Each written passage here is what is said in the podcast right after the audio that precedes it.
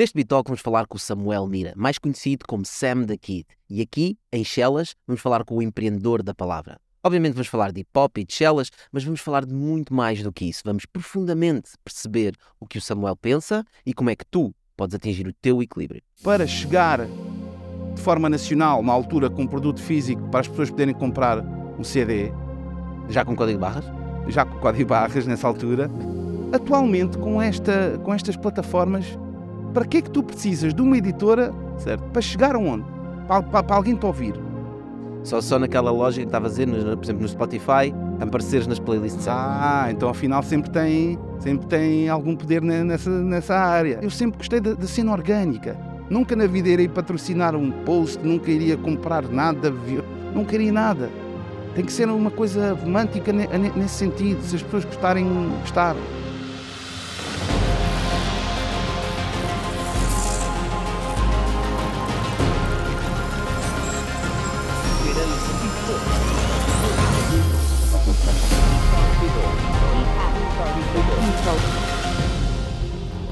Qual é que é a, pla- a plataforma, quer dizer, a empresa que está por. o- Quem é que vos apoia? Nós fazemos nós próprios. É?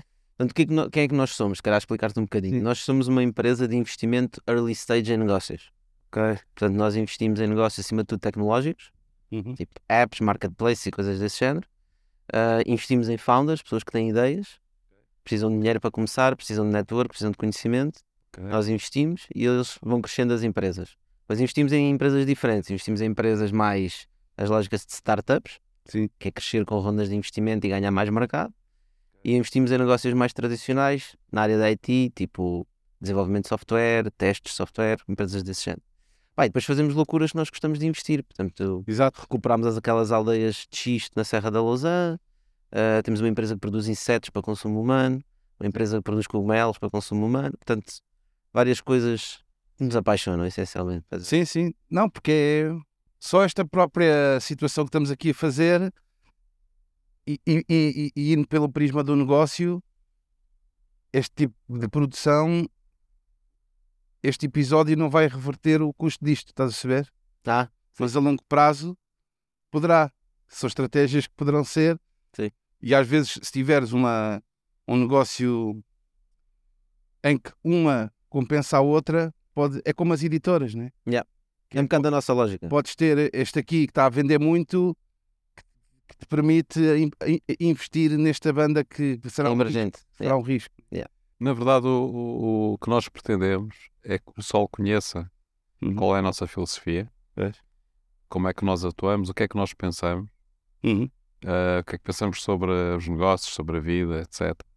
Uhum. Para não virem também enganados, não é? Sim, sim, sim, sim, sim, claro, claro. E, e acaba por, acabamos, o, o- ganho que temos é para já é, é mexer com o ecossistema, Sim, sim, sim, sim. estás a ver?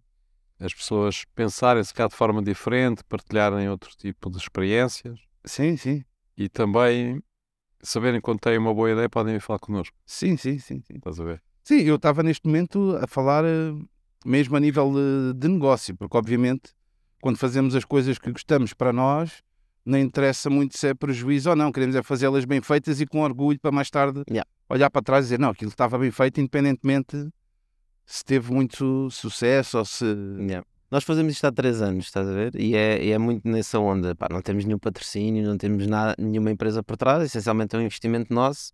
Pá, e procuramos mesmo é inspirar. a? Porque nós sentimos que ao inspirarmos, inspirarmos as pessoas a Exatamente. criar melhores negócios, a viverem mais felizes, seja o que for, depois quando isso vai reverter para nós também, eventualmente. É verdade. Aliás, tu tinhas, tu, tu também, já, já te ouvi falar exatamente sobre isso. Acho que tens exatamente uma música em que fala em que inspirar os outros para me inspirar a É, mim, uma coisa é, exatamente. É uma, uma, uma, uma rima que eu tenho que é, que, eh, que eu quero, pronto, é inspiração para inspirar quem me inspira, o que eu espero agora. Pronto, é esse ciclo que precisamos uns dos outros para arte evoluir ou, ou o que for. A evolução é assim, não é aqui cá com, com segredos ou com inseguranças.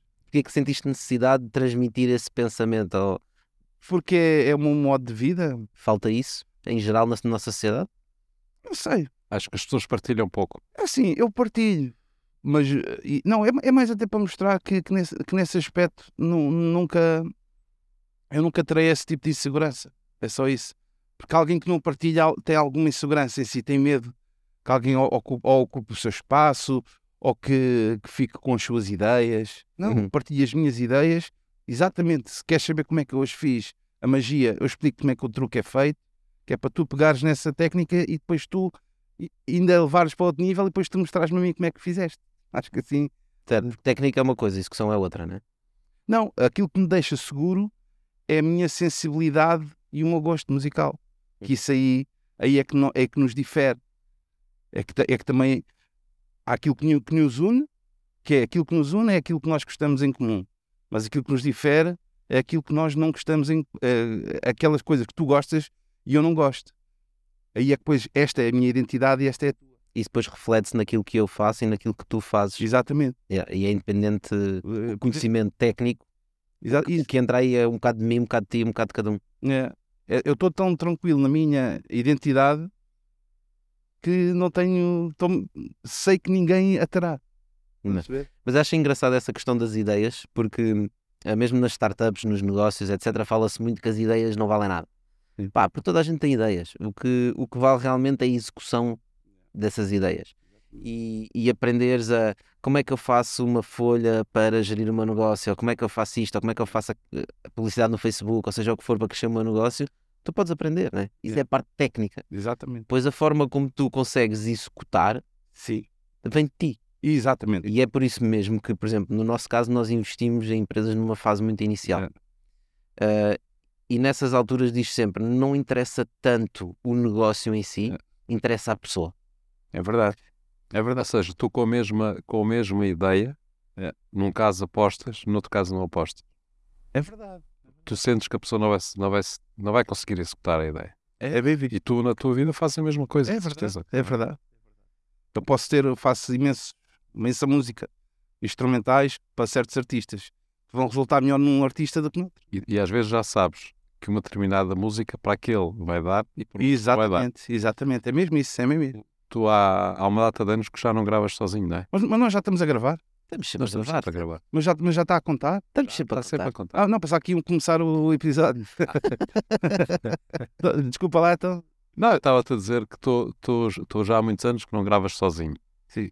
Ah, isso tem, um- também tem a ver com aquilo que nós estamos a falar, não é? Ou seja, tu sentires a necessidade de inspirar os outros, para os outros também te inspirarem, não é? Partilhar, no fundo, ajudares também a pessoal a, a criar coisas novas. Sim, eu na realidade eu deixo a prioridade do meu trabalho eh, individual a cantar as minhas músicas com os meus beats para segundo plano porque nunca meto esse deadline. É mais aquela coisa de Vai efetuar as acontecer. coisas com calma. E, e enquanto que essas parcerias que também me preenchem de forma igual, fico muito feliz, passo elas sempre pa- pa- para primeiro plano porque há uma urgência maior e, e a pessoa com quem eu estou a colaborar também está a, a apressar esse trabalho. Está a apressar, quer dizer, está.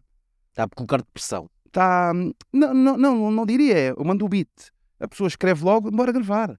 Aham. ver? É, se a pessoa está a ser eficaz nesta sinergia, eu não, vou, eu não posso quebrá-la. Porque está a ser eh, muito.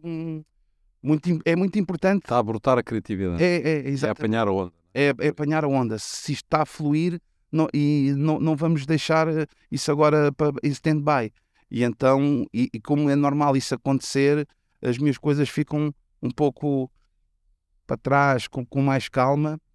Mas como eu vejo o- a cultura que eu, que eu visto a camisola, que é do, do hip hop, como uma coisa muito, muito de comunidade, eh, dá-me um prazer enorme e, tam- e é um, aquilo que se chama um win-win.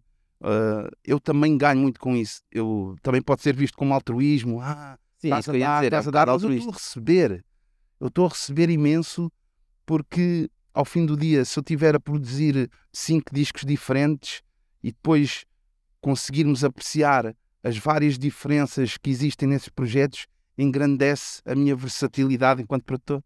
No mundo dos negócios chama-se isso co-criatividade. Exato. tu estás duas pessoas que sejam criativas, quando trabalham juntas, não fazem eh, duas criatividades, fazem, duplicam essa criatividade, não é? É verdade. Há um efeito de Multiplicador. multiplicador, não é? É verdade. Que dá E- muito. E, Epá, que dá coisas diferentes, não é? é, Que não é a soma dos dois. Não. e não faz sentido celebrar sozinho, eu não quero as batidas todas para mim, para lançar individualmente.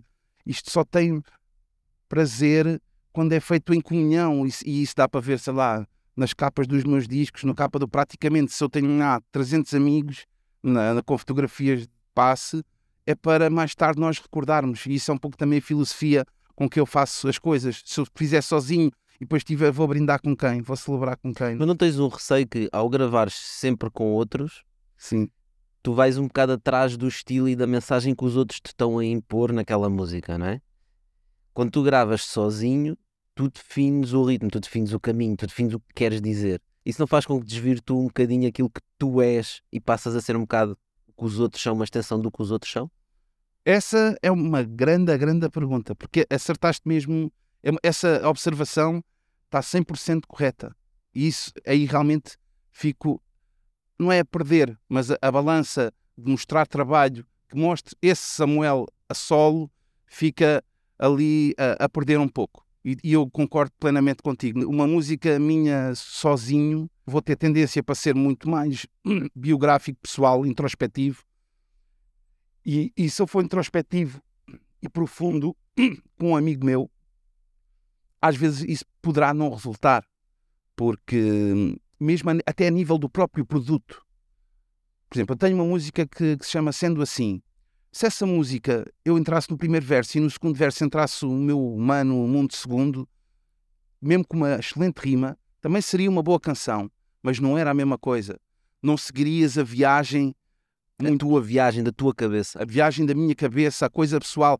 É a sensação seria completamente diferente quando chegássemos ao final daquela música. Isso é o preço da criatividade, não é? É, é, é. Uh, que é, no fundo, tu tens uma partilha e tens que encontrar o dominador comum. Não é, não é só o teu pensamento. É. É o é. dominador comum dos dois pensamentos, não é? Exatamente. É estarmos, é estarmos os dois, ou três, ou quatro, os que forem, a trabalhar para o mesmo produto final. Eu agora, ultimamente, tenho produzido discos inteiros com artistas que eu gosto muito, mas também continuo a produzir artistas que querem só uma música minha para o, para o álbum deles. É muito importante fazer-lhes passar a mensagem que esta música também é minha Tu, tu não vieste a casa pedir um beat para fazeres a tua música. Não. Vamos os dois colaborar para fazer o melhor produto final. E aí é que depois também entra a faceta do, do produtor, que aí eu tenho tido também uma, uma evolução, a meu, a meu ver, que sinto-me sinto orgulhoso nesse, nesse aspecto completo e, e concretizado, uh, de ter uma visão de, olha, isto está um 7, mas pode estar um 9. Não é? E isso é que às vezes é um produtor, porque às vezes pode haver um artista que já está satisfeito com o set. E eu sei que isto ainda pode ficar melhor. Conhecendo o artista e conhecendo-me a mim e, e conhecendo a, a, a, visão que eu tive para o produto final. Sabes, eu acho que essa tua ideia do. Isto também é um bocado meu quando és convidado a, a colaborar, não é? Na verdade, vê-se em muitas outras coisas na vida, não é? Portanto, vamos imaginar, portanto, neste campo, não é? Quando este campo foi pintado, Sim. houve alguém que disse: epá, vamos, vamos, fazer, vamos fazer isto não é? E depois juntou uma data de pessoas à volta. Mas por vezes estas pessoas que estão a liderar estes projetos pensam: não, eu tenho aqui uma ideia e isto tem que ser como eu penso. E normalmente isso dá asneira. Porque se tu estás a rodear de pessoas, tu vais ter que também sentir, fazer com que elas sintam que aquele projeto é delas. Sem é? dúvida. Tal como nas empresas, tu estás a contratar pessoas ou pessoas que estão a trabalhar contigo, pá, tu tens que lhes dar o espaço para elas também poderem dar aquilo que elas são para o projeto. E se for só a tua visão, pá, então para que é precisas de pessoas? Faz tu? Sem dúvida. Tocaste também num ponto super importante e no que toca ao meu trabalho, eu pensei logo em realizadores de videoclipes, mesmo na própria pessoa que mistura a música. Na realidade, a última palavra e a, às vezes até a ideia base é minha. Mas eu nunca na vida iria querer pôr lá o meu nome nos créditos. Hum. Porque a pessoa tem que se envolver e tem que ter orgulho. Não, este é o teu trabalho, fizemos em conjunto. Eu não vou querer o crédito porque esta é a tua profissão. Eu já tenho o meu crédito na letra, no beat, não quero ter o crédito em, toda, em todas as, na, descrição do vídeo, por todo o lado. Então, se não eram os créditos todos sempre daqui, sempre daqui, sempre Sim, isso é, não, não, não, vale a pena.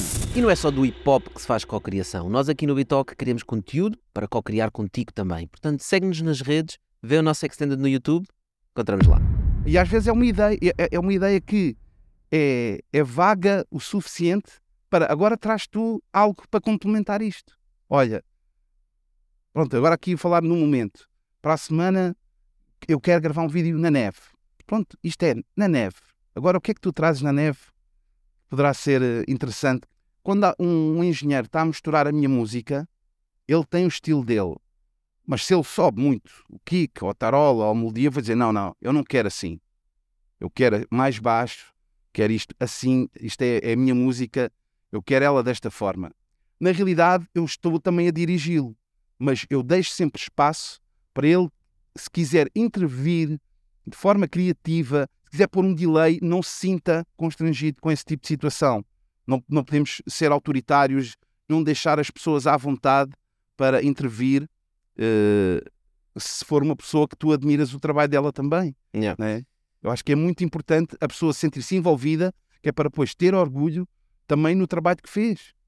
E partilhar depois, olha, eu fiz isto com estas pessoas. Uhum. Não é eu fui contratado para uh, fazer uma Disseram ideia fazer que alguém mandou. E eu executei, né? Yeah.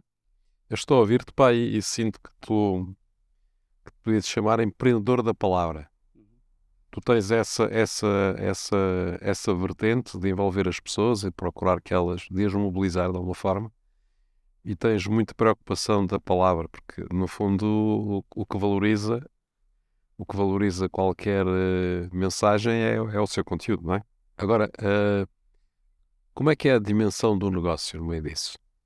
Ou seja, uh, como é que tu e a tua malta conseguem sobreviver da música?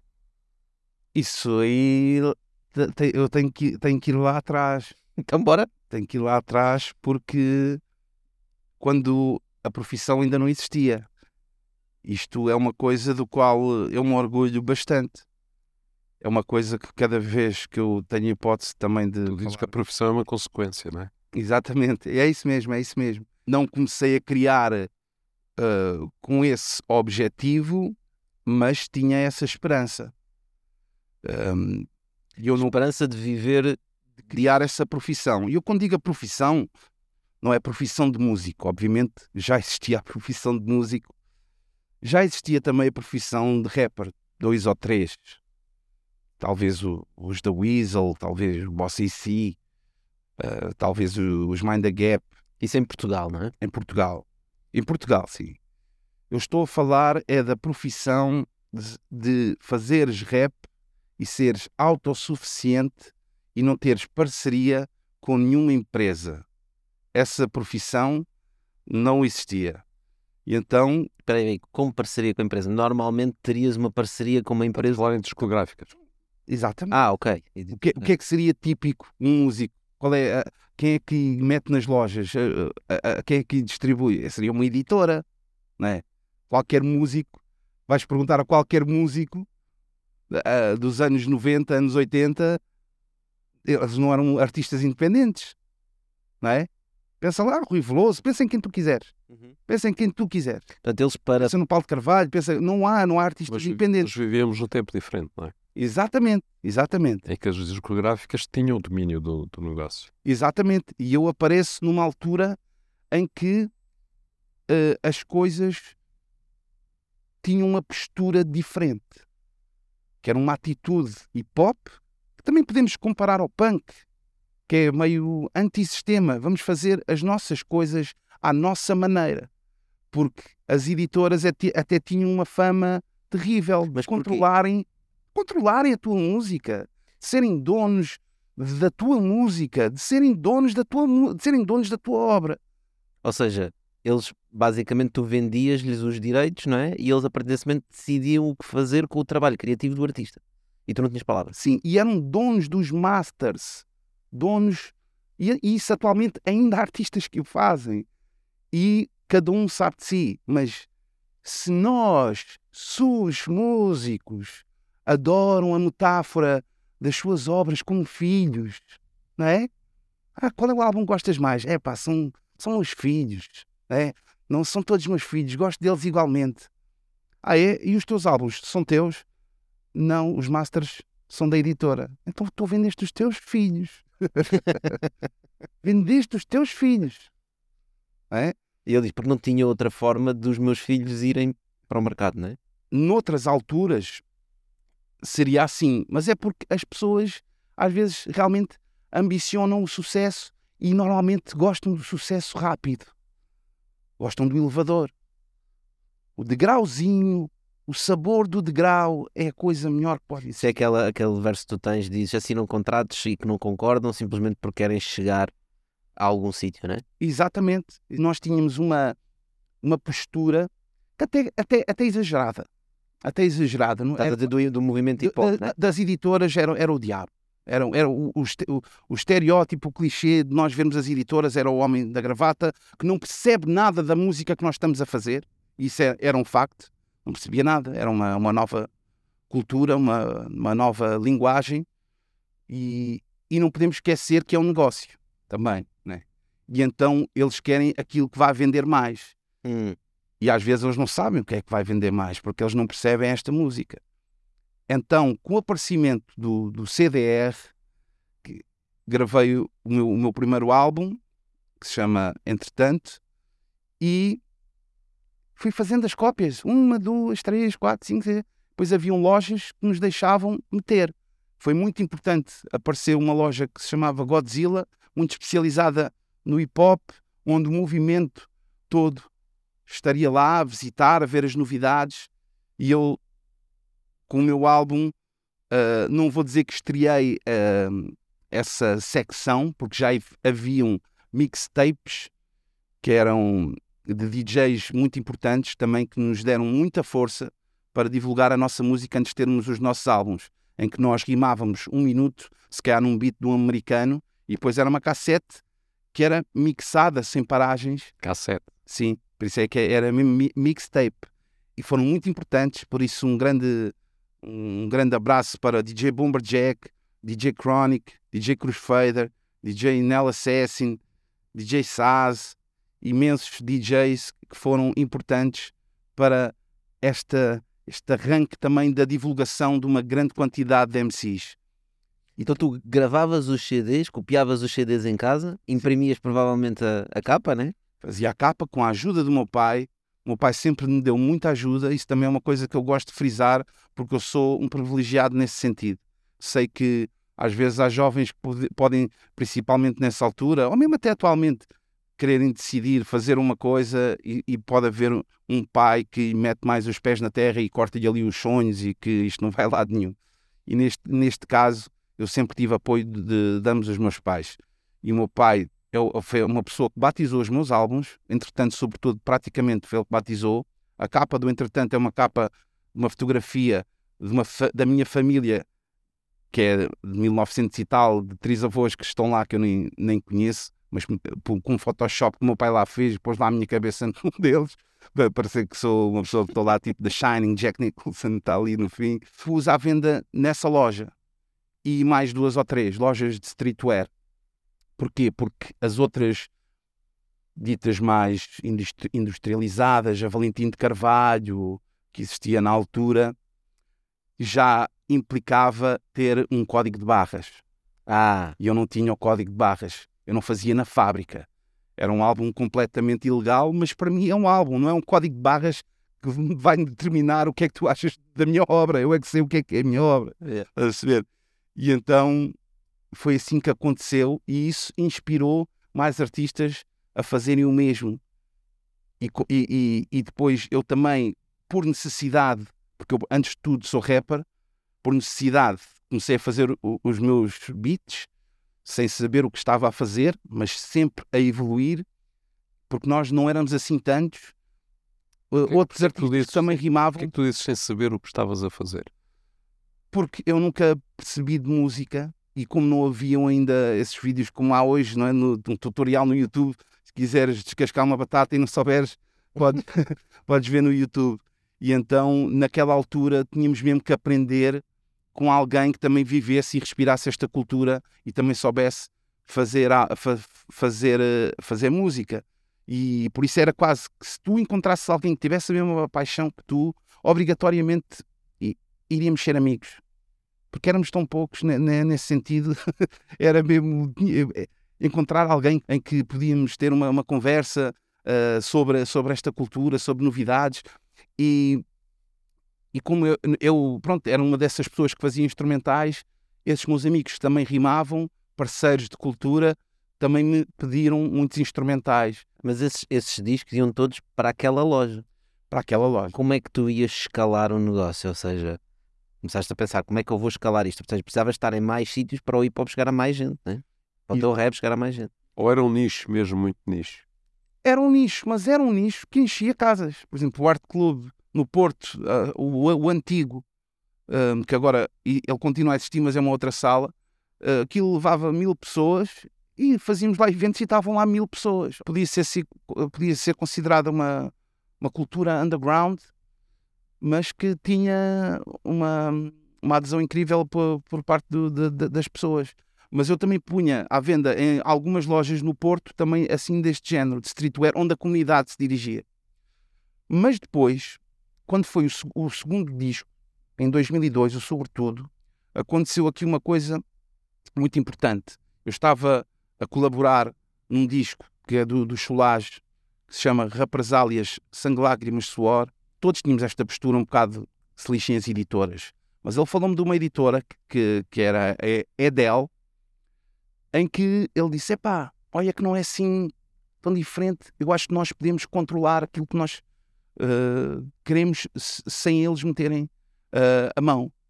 Porque existe um tipo de deal, de, de contrato, que é distribuição e promoção. Ou seja, não és um artista da editora, a editora não se mete naquilo que tu decides fazer. Tu é que sabes se, se o primeiro single é aquele, se o segundo é aquele, como é que vai ser o vídeo, tudo. Tu decides tudo. Ainda por cima, quem estava por trás era um senhor que era o Peter Cooper, um, um americano que, que vive em, em, Portugal já há algum tempo e tinha já uma visão do hip hop muito mais à frente do que alguns que estavam na mesma posição, editoras maiores de Portugal. E sempre já vinha um bocado de escola dos Estados Unidos, né? Já vinha com a escola dos Estados Unidos e já tinha investido numa compilação que, em que o Boss também esteve por trás, o Boss e o Guto, que se chamava TPC, Trabalhos para Casa, em que eu também participei. E então o Cholage realmente fez aqui um pouco esta, esta ponte de fazer as pazes em, que, em, que, em, que, em como é que elas podem ser úteis nesse fator da distribuição em que estamos a falar o degrau e, e o rap está a começar a crescer cada vez mais e se calhar convém estarmos mais facilmente em mais lojas na, tradicionais, por assim dizer. E assim o fiz. O Peter Cooper é uma pessoa excelente. Os álbuns são meus. Eu nunca vendi nenhum álbum meu. Todos os meus álbuns são meus.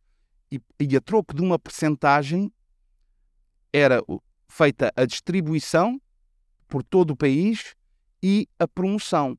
Eu, se quisesse, até podia ser só de, de, de distribuição.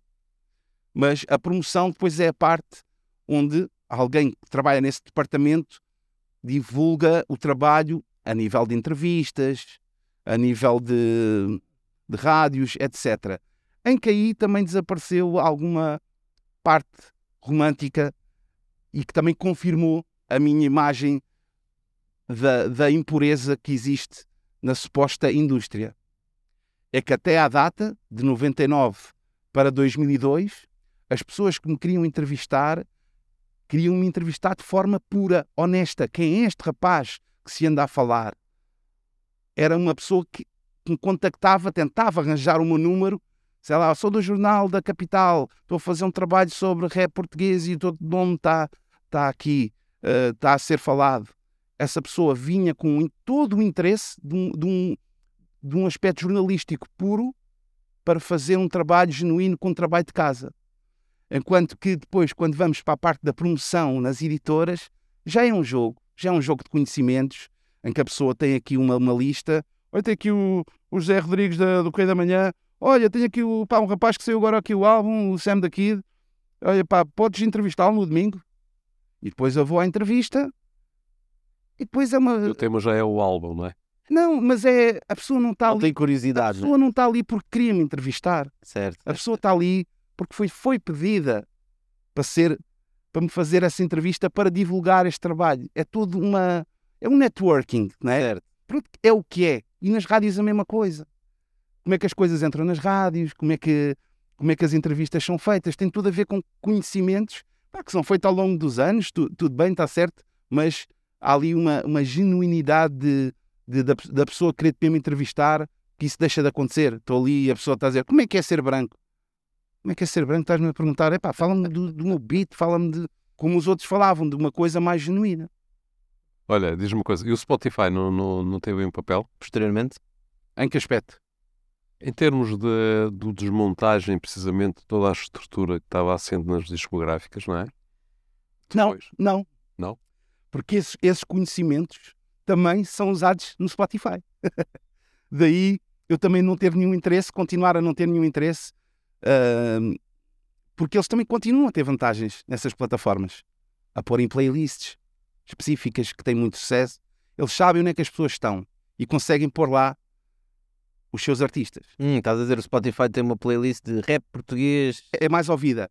Eles conseguem pôr lá facilmente um destaque ou a tua fotografia na capa de- dessa playlist.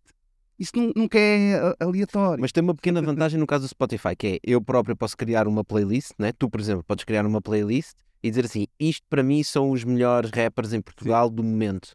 E essa playlist pode ser pública e depois podes partilhar nos teus canais e a o pessoal mesmo Sim, mais. não, isso é democrático, tudo bem, mas eu estou a falar deles saberem onde está a popularidade e meterem lá os artistas deles. É isso que eu estou a falar. Também, se quiseres, podes ter aqui a tua lojinha de discos, mas aquela se calhar onde, no centro comercial onde toda a gente vai, vai lá estar. O Zé, uma de 50 anos, ou de 40, ou de 30. Pronto, é o que eu estou a dizer, o mainstream. Sim, sim. Mas não haverá uma razão lógica para isso do lado, imagina, por exemplo, do lado desse entrevistador Hum. que te entrevistou simplesmente porque alguém lhe ligou e disse para Sim. entrevistar o Sam da Kid. Existe uma certa, existe um network, óbvio, mas esse network assenta numa certa confiança de que existe muita coisa.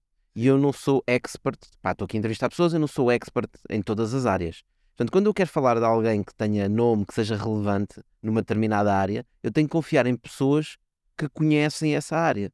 Hum. Estás a ver? Ou seja, esse, esse network acaba por acontecer de forma orgânica na nossa sociedade, porque como existe tanta coisa a acontecer, tu precisas de confiar noutros para conseguires Mas isso é encontrar mais papel já das agências de comunicação. Eles, no fundo, acabam por utilizar isso para fazer chegar a- as mensagens que querem aos jornalistas que pretendem. Sim, é como a vida. A vida é mesmo assim. Se- seja na- ne- neste negócio, seja em que parte for. Os conhecimentos fazem a diferença. É só isso que eu estou a dizer. E a, e a meritocracia, às vezes, depois pode ser um bocado questionada nesse sentido. É um bocado manipulada, né? Pode ser um bocado manipulada. Sim. E não quer dizer que depois as pessoas que estão a, a brilhar que, que não tenham talento. Há muitas pessoas que têm talento e têm esse destaque. Tudo bem, mas depois pode haver outras que têm muito talento e não têm este, este apoio, esta promoção, esta divulgação e dificilmente irão estar naqueles mesmos sítios. É como é, é, é mesmo assim. Como é que tu achas que isso podia ser resolvido? Ou seja, como é que artistas mais emergentes que não tenham acesso aos meios que outros têm conseguem fazer vir cá para fora? Já estás a fazer isso um bocado, não é? As tuas colaborações e pessoas que tu puxas aqui de Chelas para Sim. fazeres colaborações e dar-lhes mais destaque, porque Sim. obviamente ou tu ao te associares eles também têm mais exposição, não é? Sim. Mas o que é que falta mudar no mercado? Como é que tu verias uma solução para esse problema?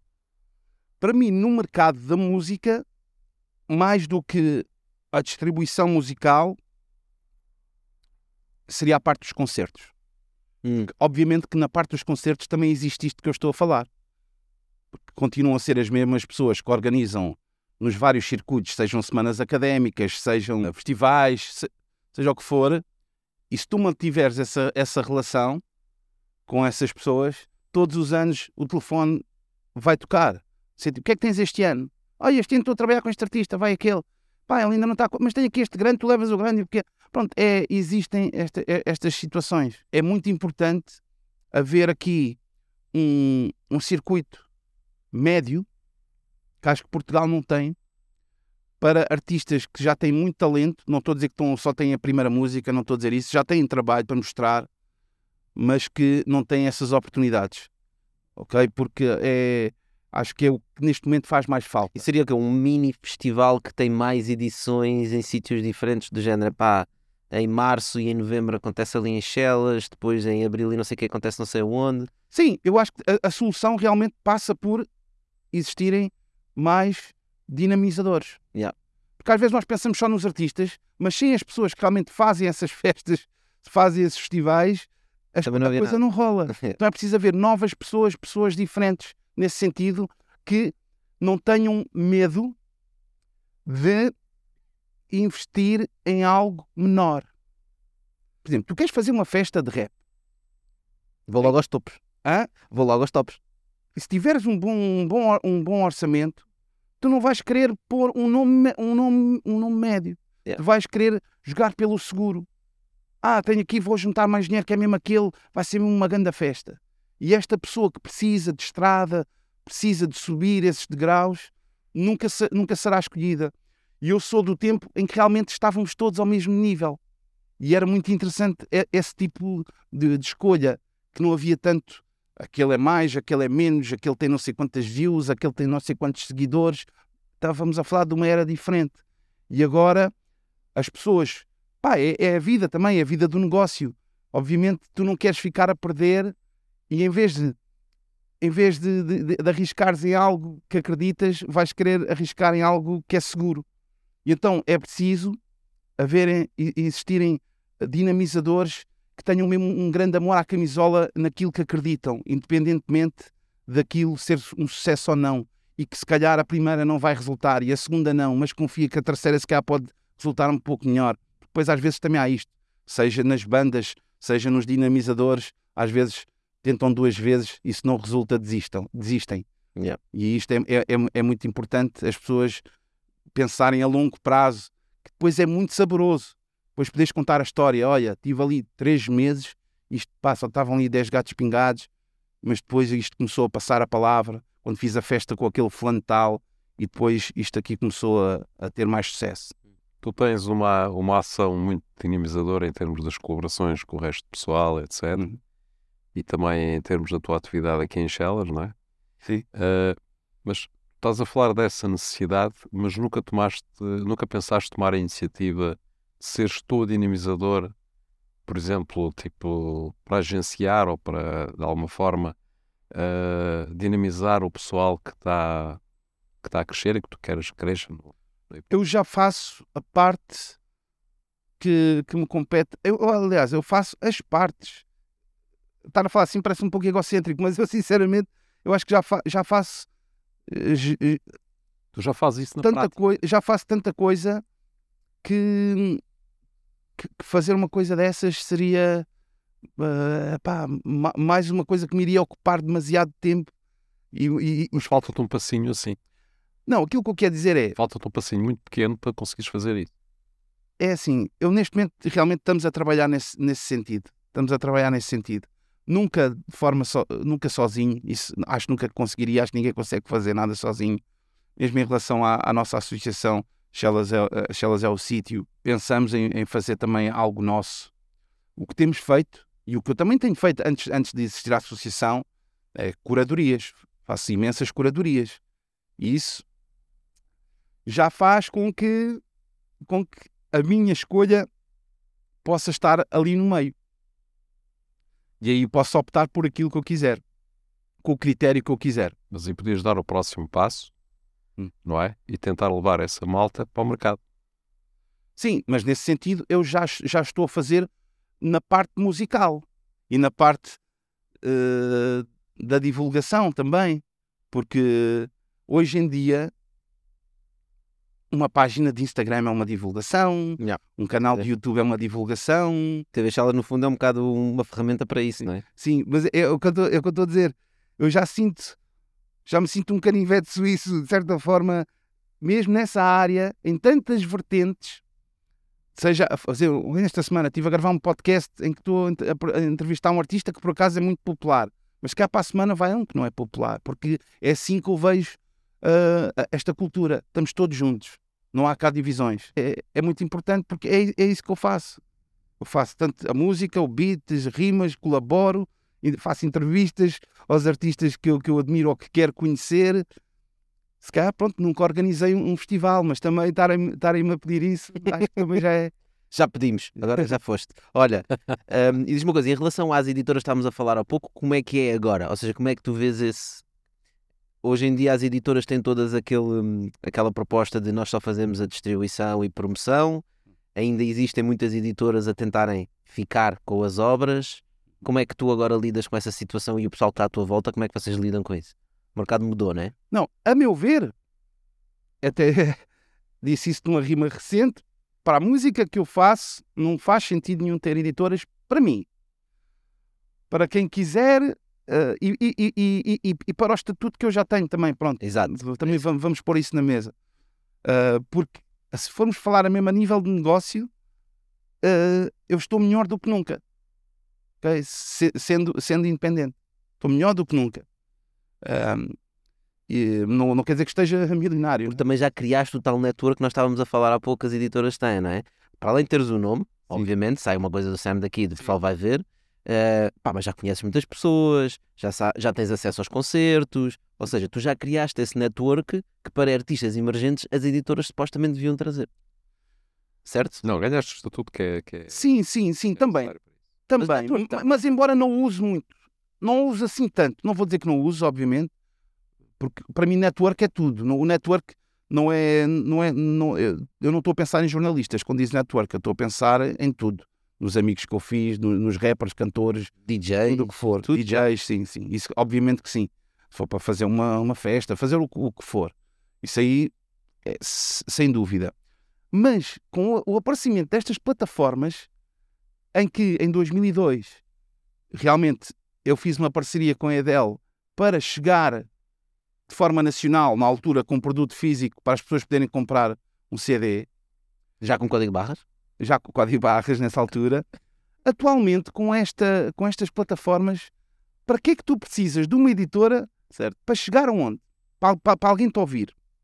Só, só naquela lógica que estava a dizer, por exemplo, no Spotify, apareceres nas playlists. Ah, então afinal sempre tem, sempre tem algum poder nessa, nessa área.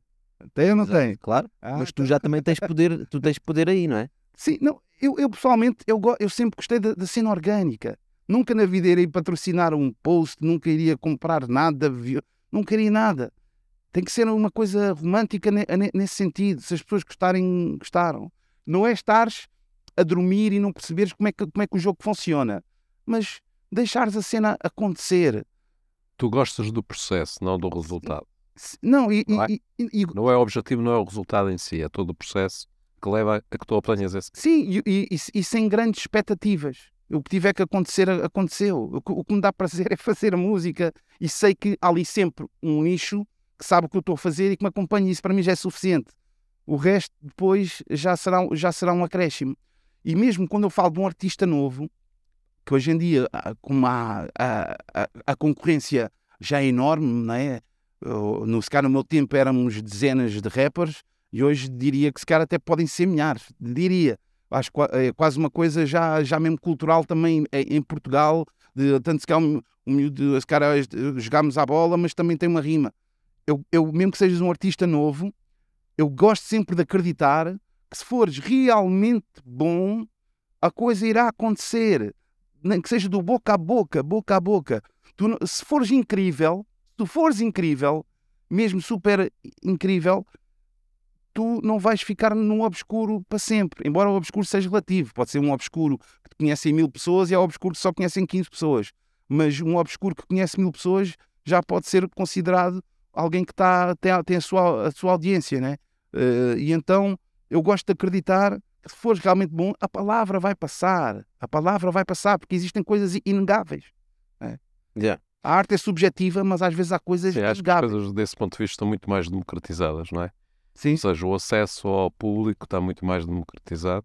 Tá, tá. De facto, há os canais hoje em dia de, das redes sociais e, e que é obviamente Sim, é... A, a, comunicação direta. E não só, tu também tens as ferramentas, não é? Quer dizer, nós temos agora aqui um, um micro, uh, pá, tens as ferramentas que instalas no computador tu consegues gravar faixas que se calhar quando tu começaste Sim. era preciso um aparato completamente diferente, não é? Eu faço beats em programas, em programas no computador, pá, posso, posso montar tudo, não é? Hoje em dia com o computador à frente. E antes não era assim. Portanto, o acesso também é muito mais simples. Exatamente. Isso também faz com que exista uma facilidade maior em sermos artistas. Mas eu até já faço parte do início dessa geração, dessa facilidade, do chamado do it yourself, né? Para o género de música que eu faço, não, não, não necessitar de ir para uma garagem ensaiar como se fosse uma banda, né? Porque tenho a minha banda toda dentro do, do, do meu sampler. Então eu também me considero Ah, apesar de agora, se quiseres, até podes gravar um álbum no telemóvel. Ou seja, a Yeah. facilidade é, é cada vez maior.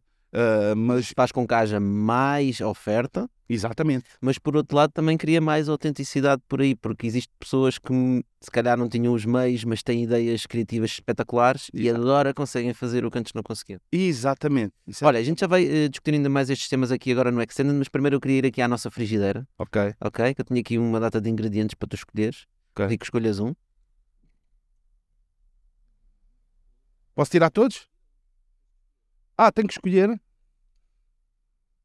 Vai batata, amor. Batata. Podes abrir e ler. Lê em voz alta?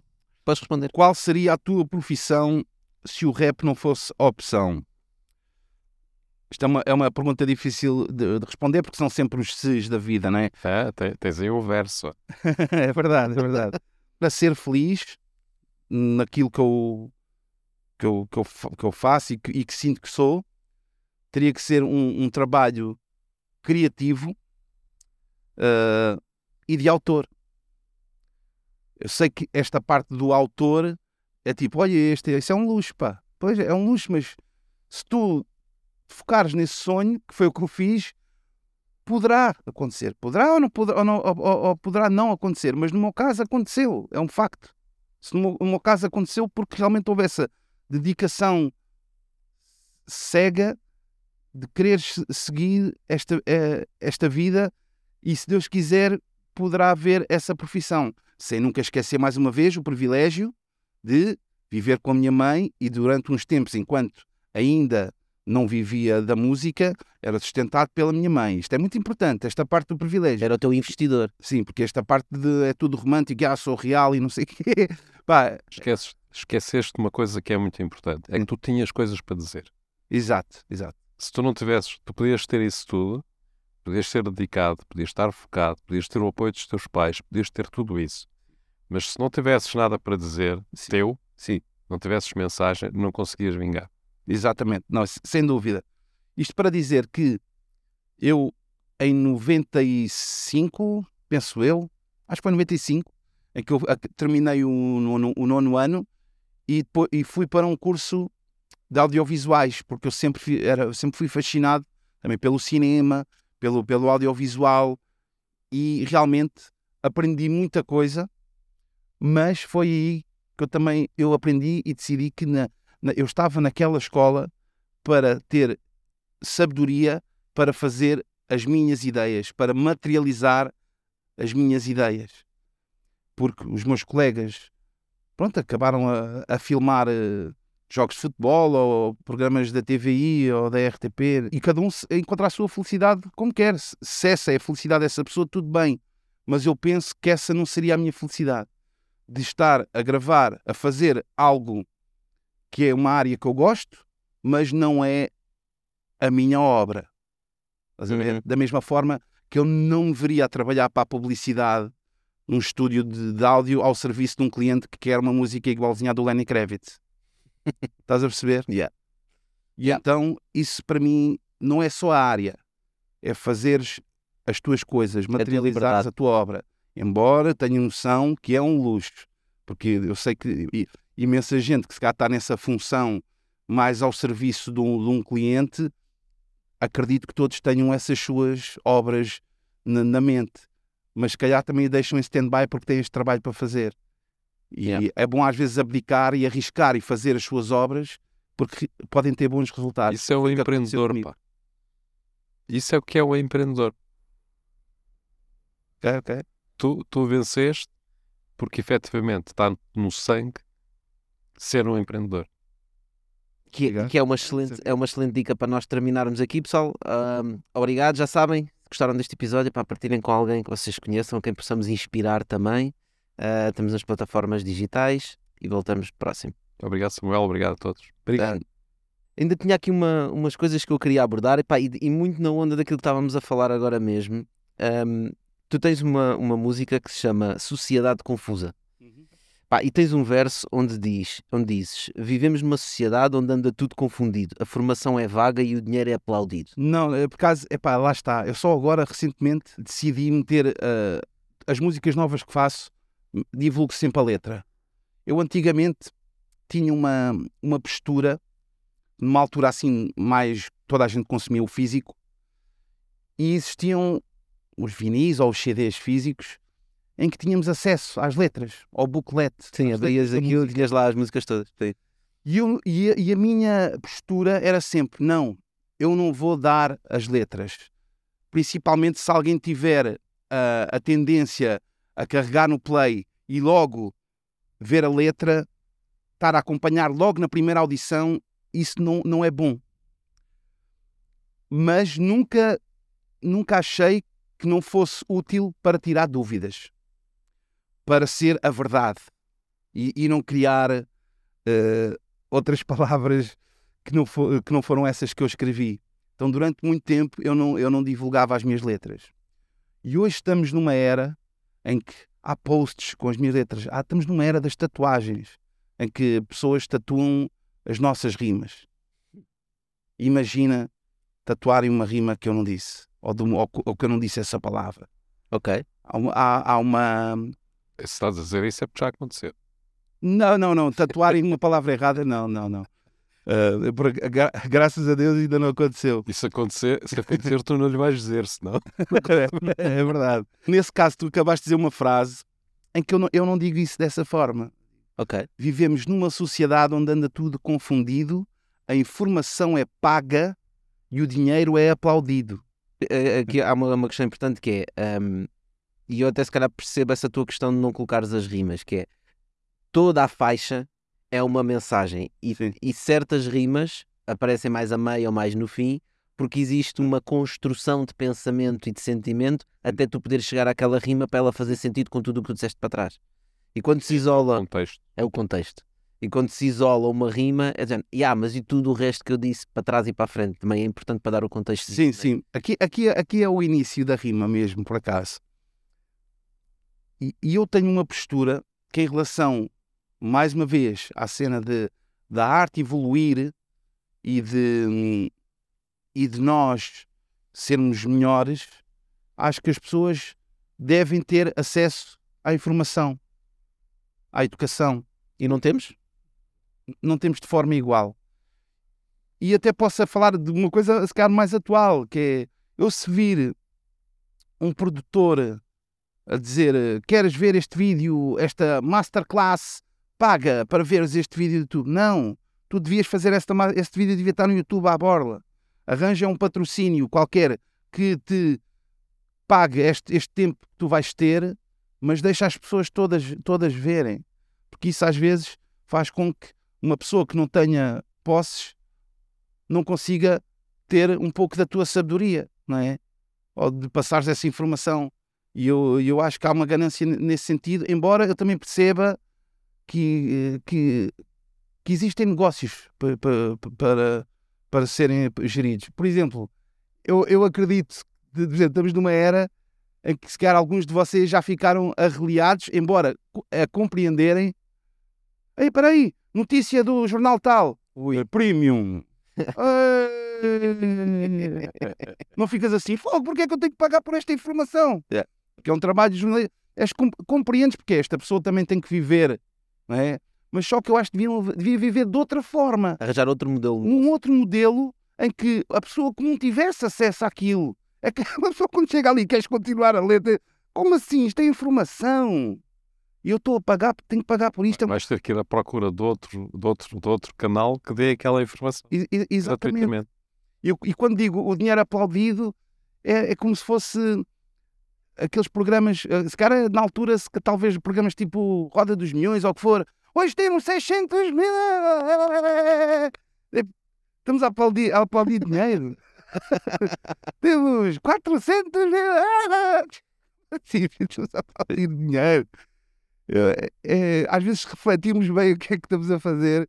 Às vezes é ridículo. Não quer dizer que nós não, com- não compreendemos ah, o contexto de entretenimento que for, mas às vezes essas pequenas coisas moldam-nos depois enquanto sociedade. Yeah. É verdade. Essa é que é a cena, que moldam-nos como sociedade e começam a criar uma ideia na cabeça das pessoas de que o objetivo ali é ganhar o dinheiro, não é? Yeah. Então, portanto, eu ganhar aqueles 600 mil euros naquele programa, ou encontrar 600 mil euros no meio da rua, ou eu trabalhar em algo, criar algo e ganhar 600 mil euros, que é tudo a mesma coisa. Exato. E é completamente diferente. É verdade. É.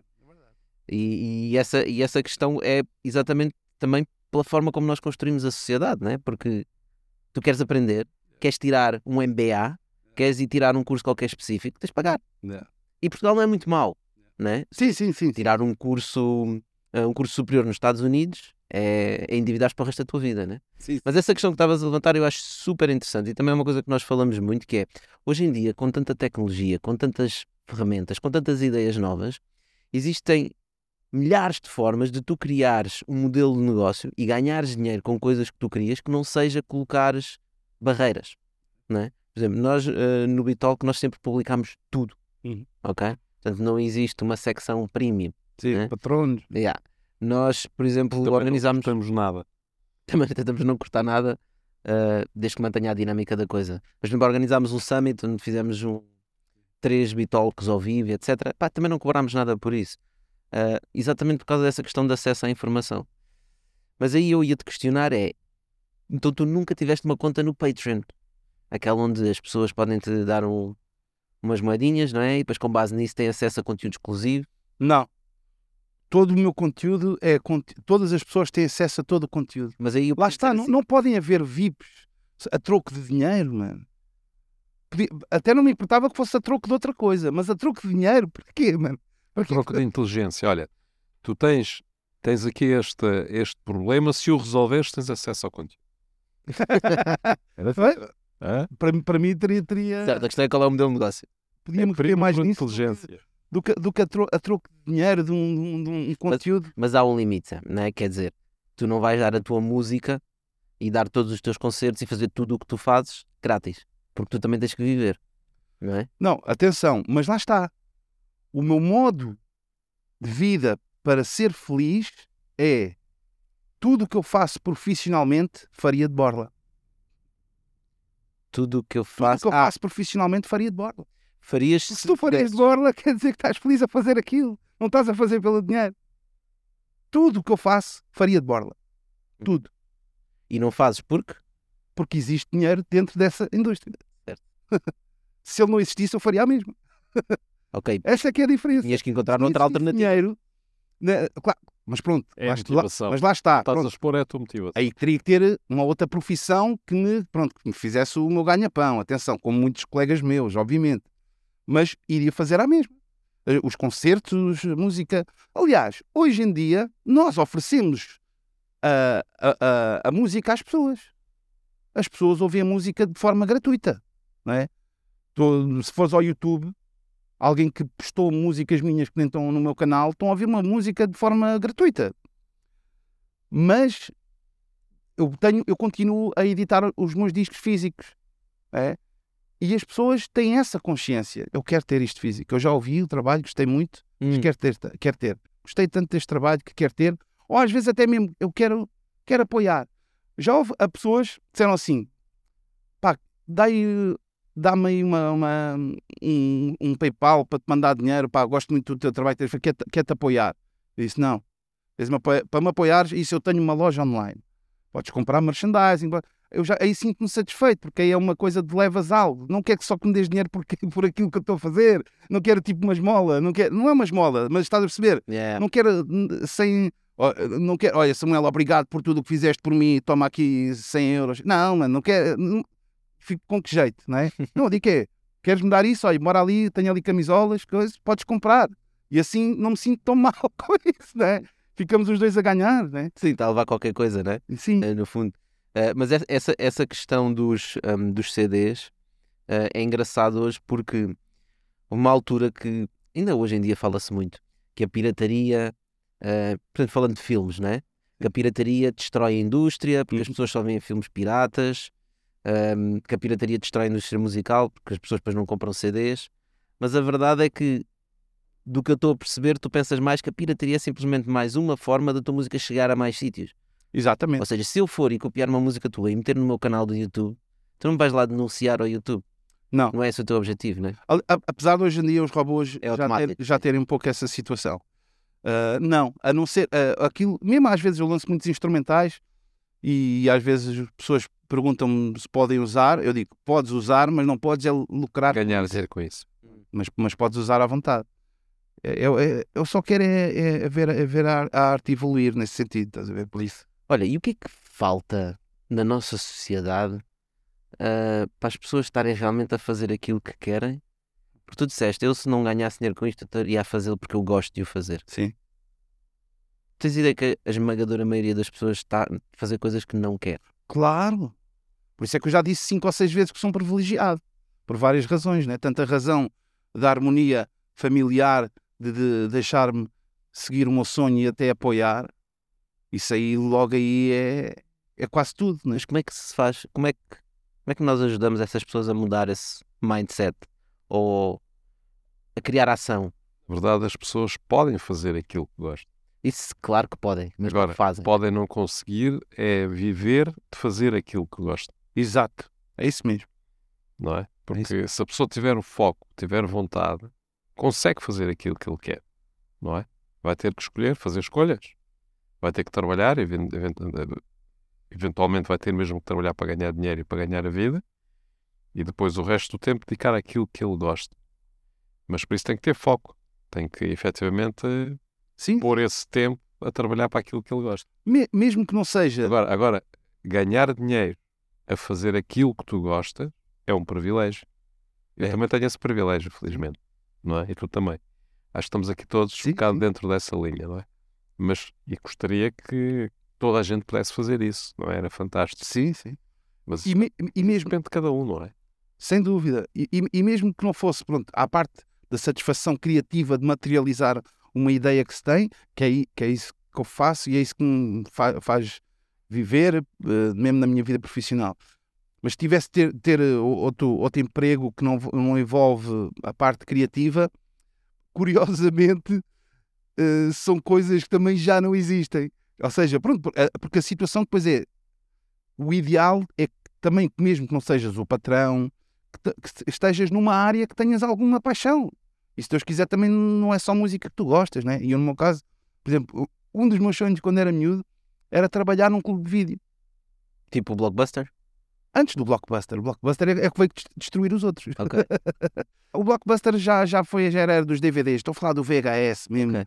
em que, em que é- é- é- aquilo era tão popular que até normalmente havia a função, uma profissão de um rapaz, normalmente uma pessoa até nova, que a função dele era ir pôr as capas nos, no- quando os filmes chegavam, né? Olha, já alguém devolveu. A função dele era depois voltar a pôr lá no restock da, da cena. Dizer, E, e no sítio certo, né? nas Certo, categorias. eu era essa pessoa que sabia mesmo onde é que estava. O meu, o meu- sonho era esse. Hoje em dia, pronto, se, se os clubes ainda existissem, poderia pronto, ser um funcionário de, de, de uma loja Mas de... qual era a cena? Era de. Tu querias. Porque também havia aquela pessoa que chegava lá e dizia assim: Epá, hoje está-me a apetecer ver um filme de ação. Eh, que tenha ficção científica e depois as pessoas também recomendavam, ah pá, tens ali naquela zona, tens aquilo, Exato, este e Eu aquilo. também seria essa pessoa. É isso que tu querias ser. Então, isso é um curador, no fundo. E Isto para dizer o quê? Isto só para dizer que, pronto, se Deus quiser, se tu tiveres uma outra paixão, seja automóvel, não é? Pronto, mesmo que não seja a parte criativa, trabalhes numa loja, mesmo como empregado, numa área que também tenhas paixão, para não ser mesmo aquela aquela aquela aquela Ela seca. aquela seca, aquela tristeza, não é? Aquela coisa mesmo é, passou um escravo da sociedade, para não, não, não te martirizar assim tanto, não é? É isto que eu estou a dizer, isso, é- e isso é possível. Eu, eu gostava aqui de virar um bocadinho a conversa para Shella. Uhum. É outra tua paixão, não é? É uma, é uma, é uma identidade. Esta centralidade, descentralidade é, é uma coisa eh, muito, muito curiosa, não é? Porque, de facto, Chelas neste momento está praticamente no centro de Lisboa. Agora, então, com o Parque das Nações, aquela questão das Amoreiras estarem à mesma distância Exato. do centro de Lisboa que está, que está Chelas, é, Sim, sim. acho que as pessoas ficam espantadas com isso, mas de facto é fácil de ver no mapa. Quando se olha para Chelas como sendo algo suburbano, eh, não se está a pensar em distância, está-se a pensar na parte social. Sem dúvida. É mesmo isso. Uhum. É mesmo isso. É, é porque os poderes, the powers that be, o- o- o- os poderes têm sempre uma tendência em que a multiculturalidade, em que sejam negros, sejam ciganos, seja que etnia for, de tentarem guetizá-los, né? E porem em, em, em sítios à parte, só eles e, e, e, mais ninguém. E Chelas acho que é, é, especial em relação a isso, porque já é um bairro com, com, com bastantes anos e em que sempre, e que desde que houve este plano de urbanização, já desde os anos 60, essa mistura sempre foi visível e essa comunhão, esse convívio sempre fez parte da nossa vida. E então é estranho para as pessoas verem um bairro em Lisboa em que realmente exista esta multiculturalidade tão forte e cada vez mais multicultural. Agora, cada vez mais com comunidades da Índia, uh, asiáticas e, e presentes e, e, com convívio. Isso é, isso é, lindo. E como as pessoas não estão habituadas, estão tão habituadas a, a se ver, a, a, se existir um bairro em que existam negros, de pôr a palavra periferia, eles também metem periferia Chelas como se não, como se não estivesse dentro da cidade, à mesma distância de Campo de Ourique do centro. Parça, mas se tu, se tu fores a Londres ou Paris, tu no centro dessas cidades sentes como se estivesse em Chelas, metrópoles grandes, não é? Onde há uma grande mistura de raças, de culturas, Sim. etc. Predominantemente nos centros das cidades é nos centros e depois a, a, periferia, efetivamente, não é? Sim. E até pessoas, uh, supostamente, as pessoas que têm capacidade para ir para a periferia são pessoas que podem ter essa viagem, têm um carro e etc, não é? Come... A periferia começa a não ser aquilo que eles querem chamar a periferia da sociedade, não é? Exatamente. Começa Eu, a trocar. a refletir sobre isso, porque cá, pronto, um sinónimo de periferia que às vezes podemos usar, tipo subúrbios. Quinta da Marinha é a periferia da cidade, não é? Sim, sim. Não, não, não mas eu, nos filmes americanos quando, quando dizem he lives in the suburbs, in the ah, burbs, é. parece que é uma, alguém que está bem na vida. É muito bom, yeah, yeah.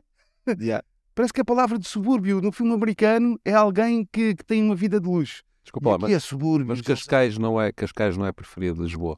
Sim, sim, é, é. Não é? É. é. Não é, não é, não é Chelas, de certeza, não é? Exatamente. Cascais é. Exatamente. distância, sem dúvida nenhuma. Mas ninguém vai dizer que o é. Exatamente. O que, o que é que a palavra significa? Sendo assim, qual é a oportunidade hoje de Shell? A oportunidade? Porque repara, eh, só é periferia quem quer ser, não é? Uhum. Portanto, acho que a questão da, da cultura e da identidade tem muito a ver com isso. Uhum. Se tu estás sempre a dizer que tu és coitadinho, uhum. estás marginalizado e que não tens oportunidades, etc, etc, vais ser assim de facto. Começas a acreditar nisso, não é? Se tu acreditas que és assim, vais ser assim, não há hipótese nenhuma. É verdade para se afirmarem, para terem sucesso, para conseguirem fazer coisas, têm que assumir a normalidade, têm que assumir que são como os outros e que têm as mesmas oportunidades que os outros. Mesmo que nem sempre tenham, não é? Sem dúvida. Eu, eu, eu, eu, eu concordo com isso porque realmente, mais do que pensarmos do que é que as pessoas de fora acham de nós, uhum. primeiro temos que pensar de nós o que é que achamos de nós e termos esse orgulho sem problemas. Porque se nós nos preocuparmos muito, se formos à entrevista de emprego e tivermos, é pá, será que esta pessoa tem preconceito? Se eu disser que sou de Chelas, vou dizer que sou de, do Oriente, se calhar, e se calhar vou, vou safar. Aí é triste da tua parte, porque tu estás a omitir algo em função de, conseguir uma coisa em base de um preconceito que está de fora. E mesmo que não tenhas noção, tem um impacto psicológico em ti. Exato. Não é? Porque tu dizes assim, não, eu vou esconder que sou de Shella. E imediatamente estás a menosprezar hum, a ti próprio, mesmo que seja inconsciente. Exatamente. Enquanto Shellas é o sítio, tentamos também contribuir, como imensa gente contribui para esse orgulho, é que realmente não tenhamos medo dessa, dessa palavra, de, do que é que as outras pessoas possam pensar. Se és uma pessoa preconceituosa, já por natureza, se não for a palavra de onde vens, vem da roupa que tu estás vestido, uhum. vem do que for, então não é por aí. Então ser orgulhoso de ti mesmo. Sempre que o preconceito não vem só dos outros. Acho e que... a derrota começa aqui na cabeça. É verdade. E eu acho que esse, esse é, o, é, o, é o principal. É, eu acho que é por aí que devemos começar. Dar o, o auto orgulho pessoal mesmo à, ao morador de não ter problemas e de ter cada vez mais essa vontade de, de dizer pá, qual é, que é o, qual é que é o problema? Qual é que é? Se calhar deves ter uma ideia errada do, do que se passa aqui. Porque não se passa nada, vem cá e, vai, e vais ver que está que tá, que tá tudo bem. Se... Bitol que já cá está, portanto. É, é verdade. não compreendo esse tipo de. Quer dizer, não é que não compreenda, mas que, que, é, que é errado, principalmente até em 2023. É, é um bairro muito bonito nesse sentido, não é um bairro. Essa palavra problemático é, é o quê? Não sei o que é que é. Tem outra, outra questão importante para mim, Sam, que é todos os grandes polos e de onde surgiram grandes inovações da humanidade uh, e avanços na humanidade, normalmente tinham a ver com multiculturalidade, com diferentes raças, com diferentes uhum. culturas, uhum. não é? Uh, quando nós estávamos bem nos descobrimentos, éramos os maiores, pá, nós tínhamos montes de pessoas da Europa a vir para Portugal, não é? Uh, desde judeus, de, de tudo, que vinham para cá e davam-nos estes conhecimentos diferentes e é aí que nós criávamos valor. Uh, qualquer situação da humanidade que tenha tido muitos povos diferentes, normalmente nasceram coisas lá, nasceram coisas interessantes lá. E portanto, desse ponto de vista, tu até podias analisar que Chelas é o sítio com maior potencial de Lisboa, porque é onde há mais misturas, onde há mais culturas, onde há mais coisas diferentes. É, é, Sem dúvida. É, é a interseção. É aquilo que chamam de interseção, que é quando tu juntas a interseção pode ser de várias maneiras, pode ser em termos culturais, que é o caso, Sim. pode ser em termos de conhecimento. Juntas um biólogo com um tipo de informática e aquilo e eles começam a inventar coisas interessantes. Chelas é uma zona fortemente povoada, uhum. portanto, uma zona habitacional, yeah. dentro de Lisboa. Sim. Quando toda a gente diz, ah, Lisboa está a ficar desertificada por causa de dos Airbnb. locais, Airbnbs, etc, etc. É verdade. Mas é uma parte de Lisboa que está a ser desertificada. Há outras partes de Lisboa que estão fortemente habitadas, que é o caso de Shell. Sem dúvida. Portanto, tenho um potencial humano em termos de riqueza cultural que é muito, que é muito interessante e que é mal explorada desse ponto de vista. Sim, seja, porque quem pode explorar são as pessoas de Shell. Sim. É quem cá está, é quem cá vive, não é? Sim. E tem uma coisa que estávamos a falar com o Varela exatamente, que é, tem mercado, né? Tu abres um café ali em qualquer sítio em Lisboa, tens as pessoas que estão à volta. Tu abres um café e Chelas, como é tão denso, tu tens muito mais clientes, não é? Portanto, à partida, o mercado é superior. Os mercados maiores, normalmente é onde as maiores empresas crescem, onde há mais movimentos económicos, movimentos culturais, de tudo, né? Portanto, esta junção de pessoas é um potencial brutal. E, e às vezes, com, estes, com estas pequenas ações que para algumas pessoas podem ser pequenas, mas para nós são gigantescas por várias razões, que são o caso do, dos tótems que nós, com a, o, o, apoio da Câmara e da Junta, em que temos os fronteiriços renovados com Bem-vindo Marvila, até já Marvila, ou dentro dos bairros, Chelas é o sítio com o nome do, da, da, letra mesmo, IJL, M, N1, N2, e com o nome alternativo que puseram por outras razões, mas vamos ser democráticos nesse sentido, é para. São, são estas pequenas coisas que realmente porque não, não, as pessoas às vezes não sabem que às vezes essas coisas entram no inconsciente das pessoas. E tu veres isto ali, está-se bem, mano. Diz elas, não tenhas problemas. É o que está ali na rua, é o que as pessoas veem. É? Então é muito importante nós transmitirmos isso também de forma inconsciente, porque foram o, o, o que as uh, autarquias passadas tentaram fazer com essa técnica de marketing, de apagar o nome e dar a entender às pessoas que já não existe. Quando é mentira. Mas houve esse, mesmo essa intenção, é? Ah, claro, claro, claro. Eu até sei os nomes. Epa, isto aqui está agora aqui em Sirenes. Mas eu até sei os, os, nomes das pessoas, sei quem são as pessoas que, com muito orgulho, fizer, fizeram isso, tentar apagar o nome de Chelas, dar mesmo um descanso em paz. Pá, estamos com políticas extremamente preguiçosas. Porque essas políticas às vezes só têm alguma eficácia quando envolve demolições, não é? que assim, pá, já não existe aqui esta zona, agora vai aqui esta zona, vai ter um nome novo, pipi, Pronto, aqui houve zero demolições, como é que... Como é o Casal Ventoso, não é? Pronto, ou, ou outros bairros, a Pedreira dos Húngaros, se desaparecer, vão, pronto, será um nome novo. Aí às vezes tem uma, mini, uma, uma, uma mínima justificação. Aqui não era nada disso, era uma situação de marketing puro, de, pá, este nome está sujo, vamos pôr aqui, para, para debaixo do tapete, e agora é Marvila. A freguesia é tudo Uh, como se fosse bairro, é, ou seja, esconderam mesmo o nome de Chelas como se Chelas já não existisse, mas não, não, não existe, não, não foi pela lei, não existe nada. Sim, Foram sim, as autarquias passadas é que tentaram fazer isso. E, e daí é que até as placas sinaléticas, e isso também é muito importante, e nós também, Chelas é o sítio, também queremos fazer isso a longo prazo, se entretanto não o fizerem, serão mesmo aquelas coisas quando às vezes entra, entras dentro de uma freguesia, hospital, escola ou o que for, darmos também a conhecer o que é que temos aqui na nossa zona. Hum.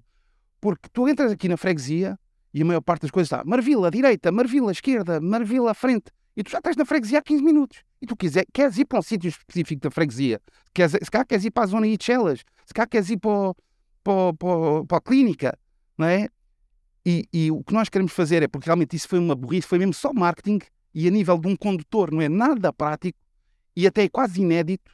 Diz-me uma freguesia. Qual é, sei lá, a freguesia da Baixa, do Chiado? Qual é que é a freguesia? Não sei.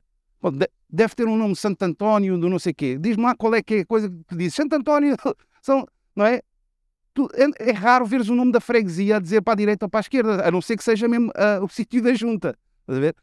E atenção, Marvila também tem uma zona mesmo específica que é de Marvila Antiga, da mesma forma que também que existe um, uma Chelas velha que é a Chelas original. E isto para dizer o quê? Que eles puseram todo Marvila, Marvila, Marvila. Se nós tirarmos os autocolantes que estão, vais ver lá os sítios específicos de Marvila.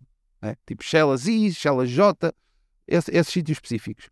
E aquilo que nós queremos fazer, que isto não é uma questão de Chelas Marvila, Marvila é o nosso coração. Nós somos fregueses de Marvila.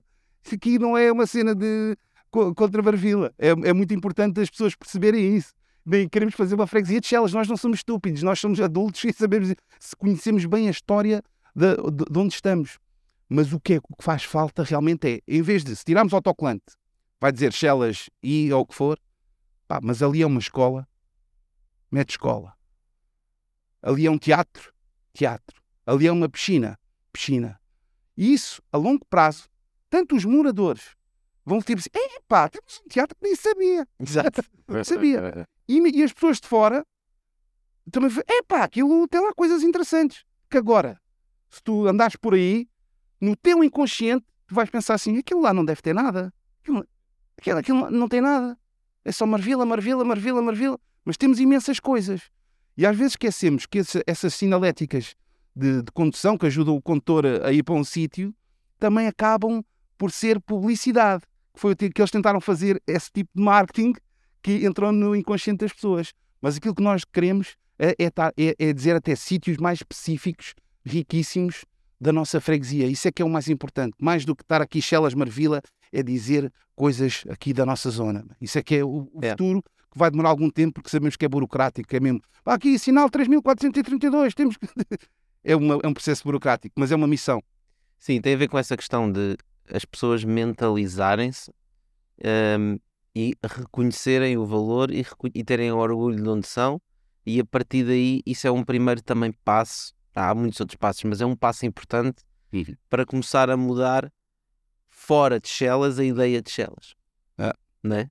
Ah, porque é, pá, tens, tens que ter orgulho em conseguir ir a uma entrevista e dizer assim, pá, não é uma questão de orgulho, meu. Na, na, verdade, tu não devias ter problema nenhum em dizer seja de onde tu fores. Exato.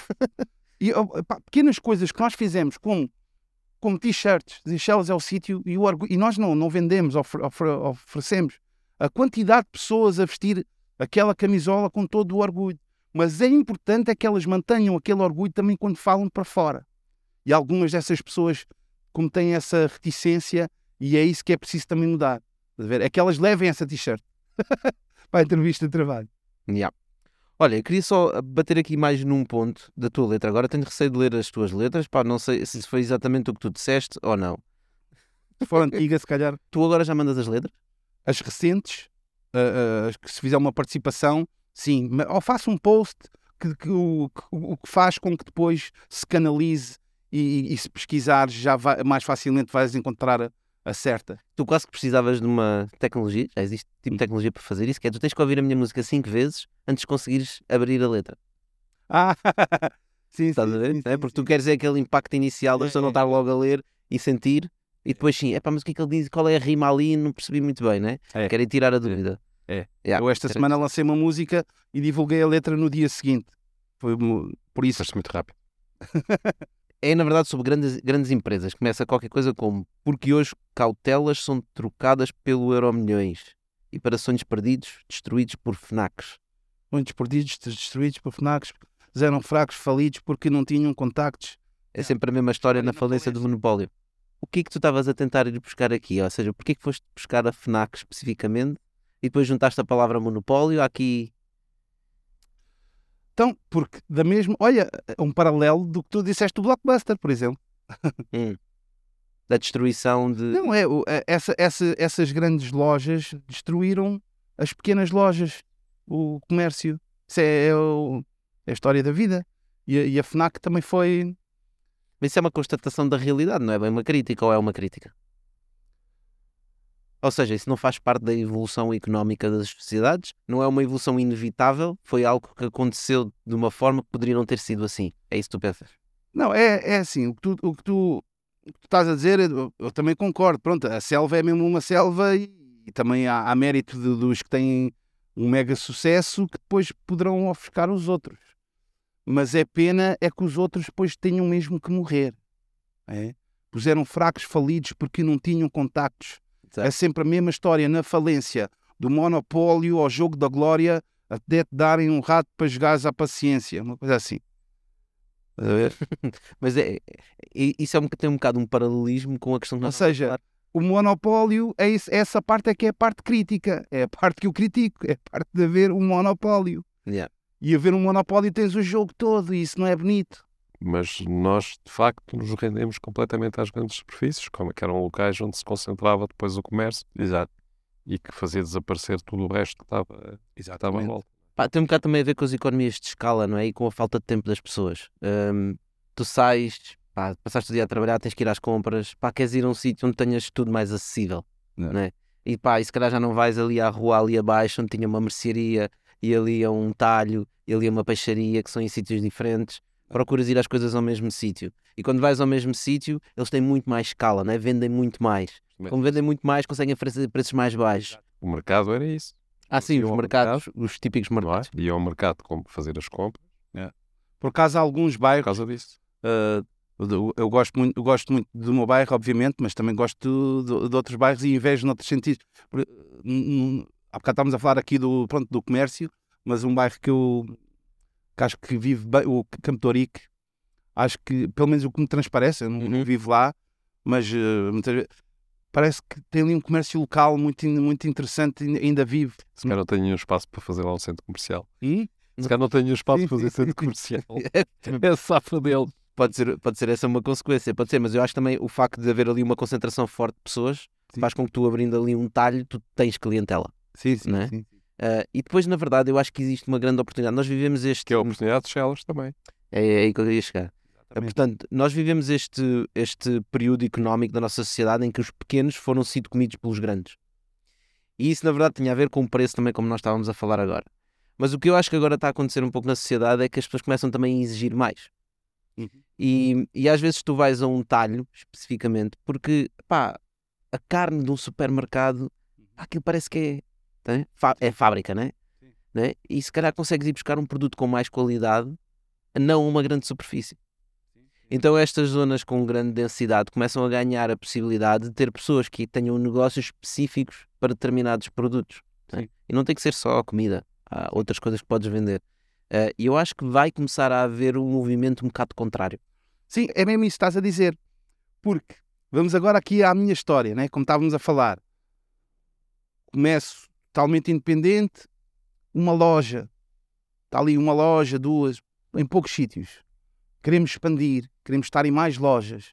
Faz o acordo com o diabo. Faço o acordo com o Sim, diabo, vá, consumi diabo. que- fazer distribuição e a promoção para chegar a, ma- a mais sítios e, e banalizar nesse sentido.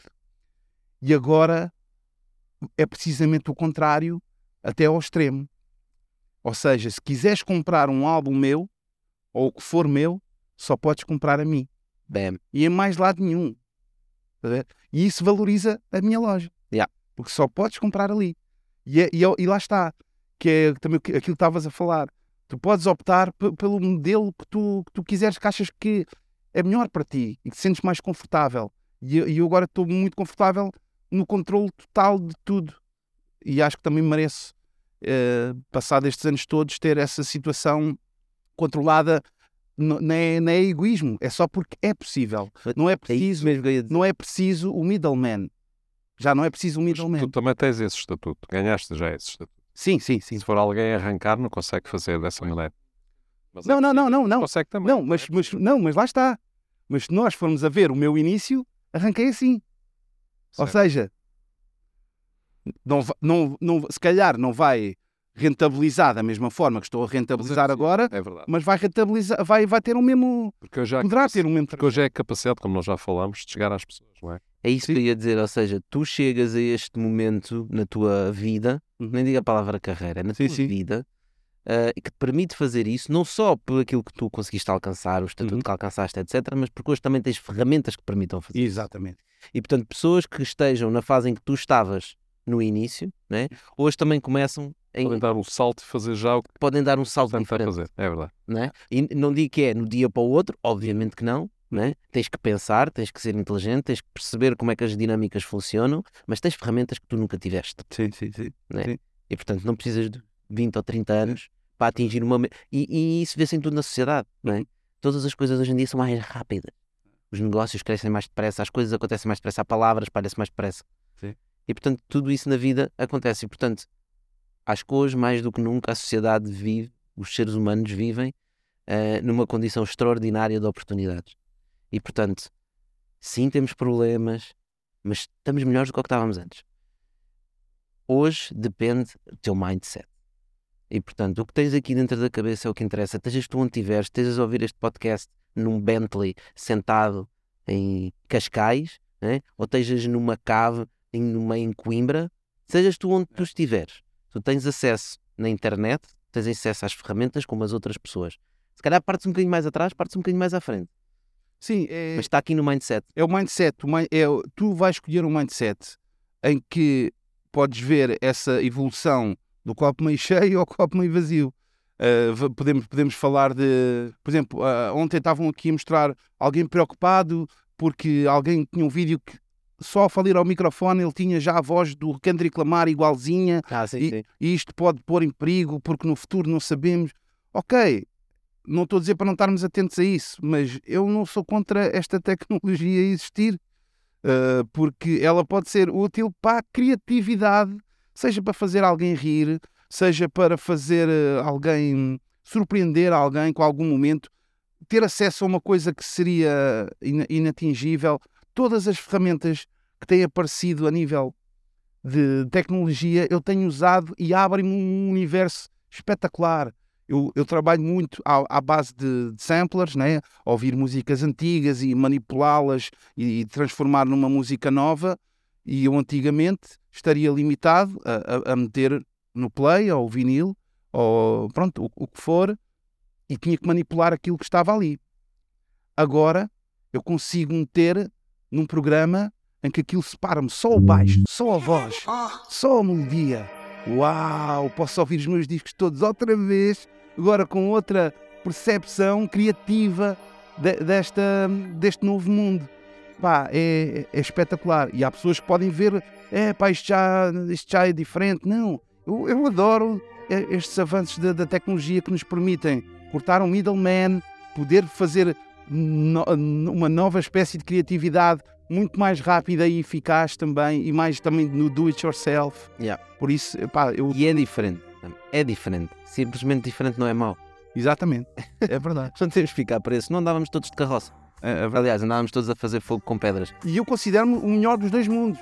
Ver? Porque eu, eu também sou bastante o analógico, não é? Ainda agora acabámos de gravar uma coisa em, que- lá numa, numa, numa estúdio em que um artista, um amigo meu, das Neves, tem uma, uma cassete VHS enorme porque é a minha vida. Ver? Adoro essa- essas, essas coisas, VHS, vinil, de anos 80, anos 70, anos, anos 90, até décadas que eu não conheço, como anos 60. Também olho muito para trás. Eu, eu acho que sinto-me completo quando tenho os dois mundos. Estar sempre a par do que se passa na atualidade, mas também estar sempre a par do que se passou para trás. Porque às vezes as pessoas também se esquecem que tu podes descobrir coisas Yeah. no passado.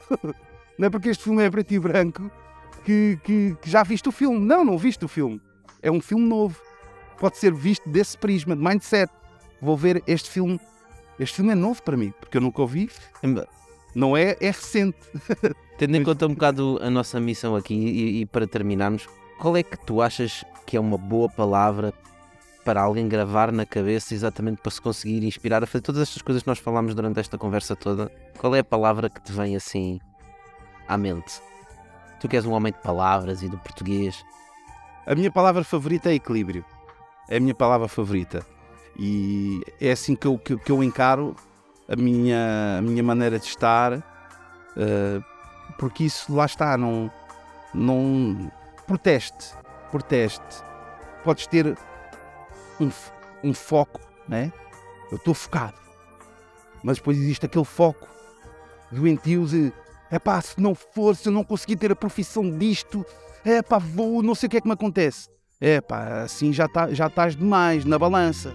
Então vais, vais, podes ter desilusões grandes estiveres ali equilibrado, é pá, estou mesmo focado.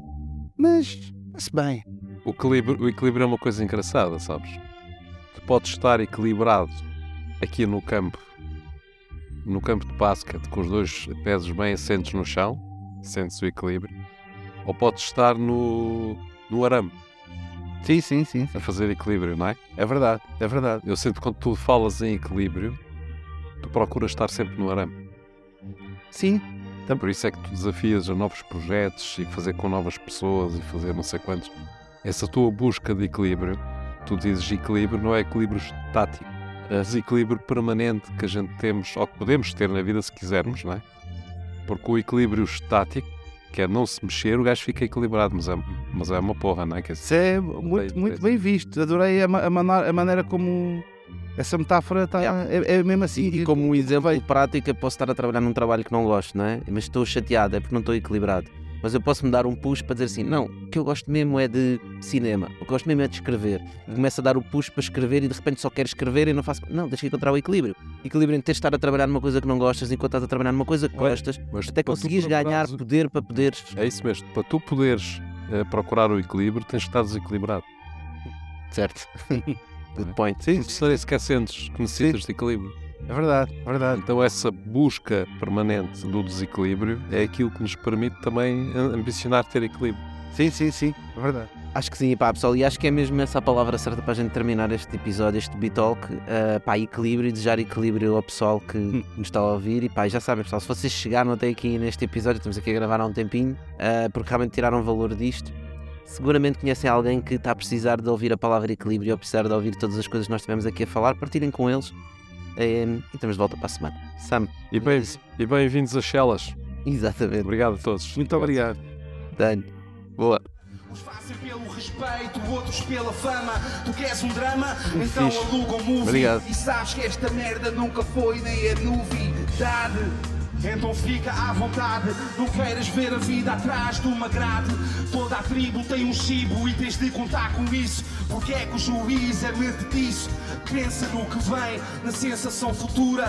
Foca-te no tempo e cria uma estrutura. Sentimentos entregados nunca são avulso. E por favor, respeita o sangue que tu tens no pulso.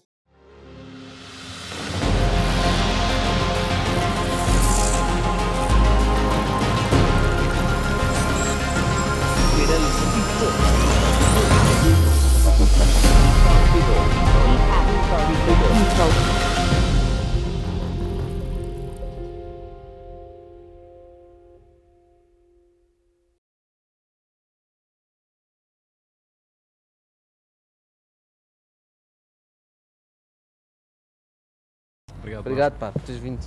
Aliás, tu não vieste, nós é que viemos aqui. Small Man não vai à montanha.